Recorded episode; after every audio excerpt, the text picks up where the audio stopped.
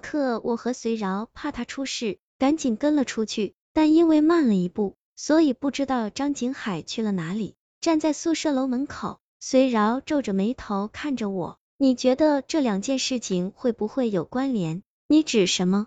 隋饶要过我的手机，打开我那张画的照片，回到一开始的问题，这个鬼为什么一直站在静物台前？我看着面前的照片，依旧有些想不明白。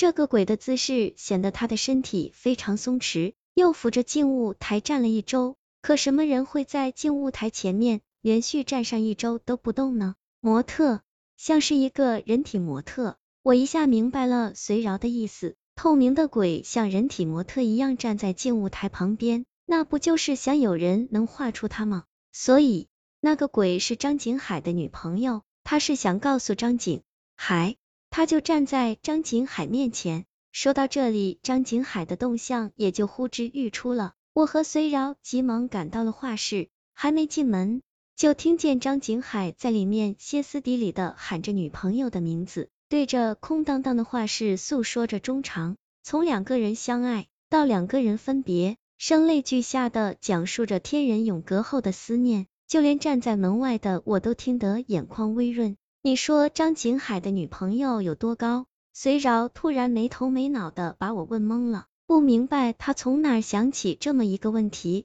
他的眼睛还停留在我手机上，好像从照片中看出了什么。你想说什么？隋饶指着我画上的轮廓，你看你画的他，看样子应该和写生灯差不多高，而且他的腿还没站直。可你记不记得？咱们的写生灯被调到了将近一米八的高度，那么他站直了，最少也要有一米九。一个女孩长到一米九，这不是不可能，但她绝不会是张景海的女朋友。想到这里，我和随饶赶紧冲进了画室，拉住张景海就往外跑。可张景海说什么也不离开，所以我们把刚才的猜测简单的对他说了一遍。如果不是我女朋友，那又会是谁？张景海好像不想接受这个事实，如果这个鬼不是自己的女朋友，那他恐怕早就被这个鬼吃了。所以张景海还是四下打量，嘴里依旧念叨着他女朋友的名字。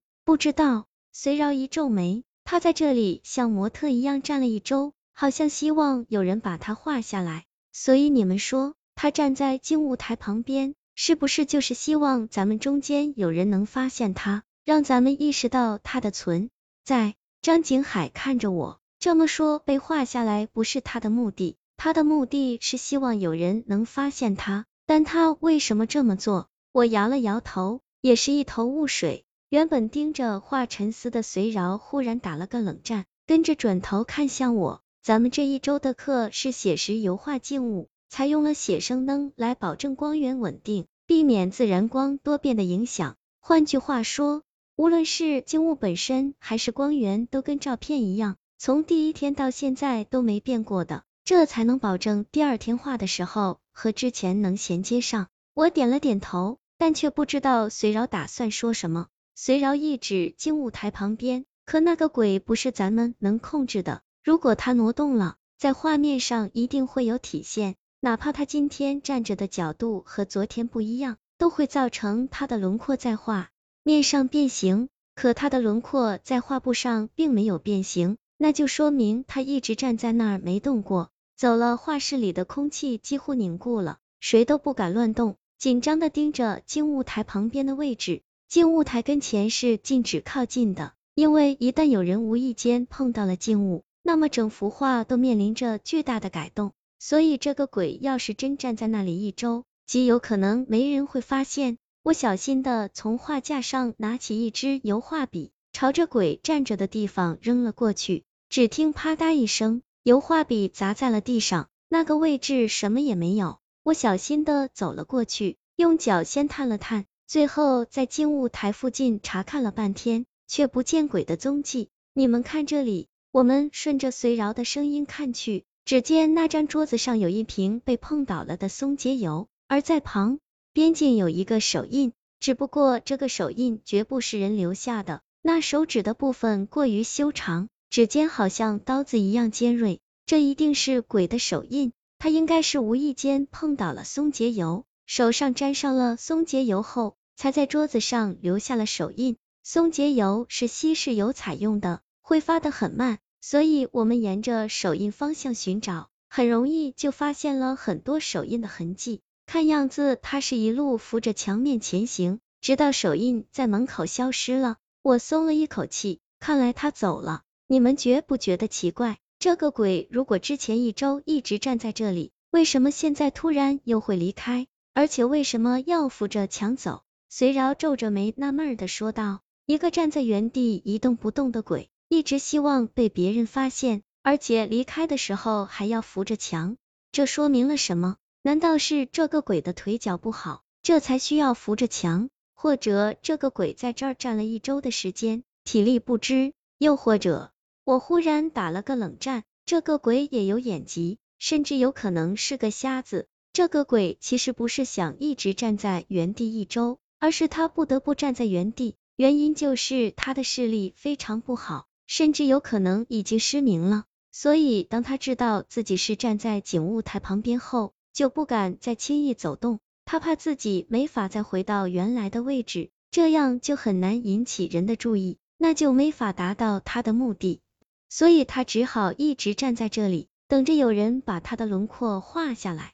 这些手印全是留在墙面附近。如果他不是因为身体虚弱，要扶着点什么才能站住，那就只可能是因为他的视力实在不好，必须扶着墙才能离开。听完我的想法，隋饶忽然惊道：“不好，咱们得赶紧离开这里。”你发现什么了？我赶紧问道。他一直站在这里的目的是让人发现他的存在。就在刚才，他的目的已经达到了，所以才会离开。按照你说的，如果他的视力有问题，那他就不是不想吃人，而是根本不知道人在哪里。这是一个陷阱，他故意让咱们发现他，才能利用咱们说话的声音确认咱们的位置。随饶刚说完，就突然发出一声惨叫。跟着我就看见隋饶的脖子上被什么东西撕开了一条大口子，鲜血顺着脖子井喷一样窜起，随后这血就被一张逐渐浮现的大嘴堵住了，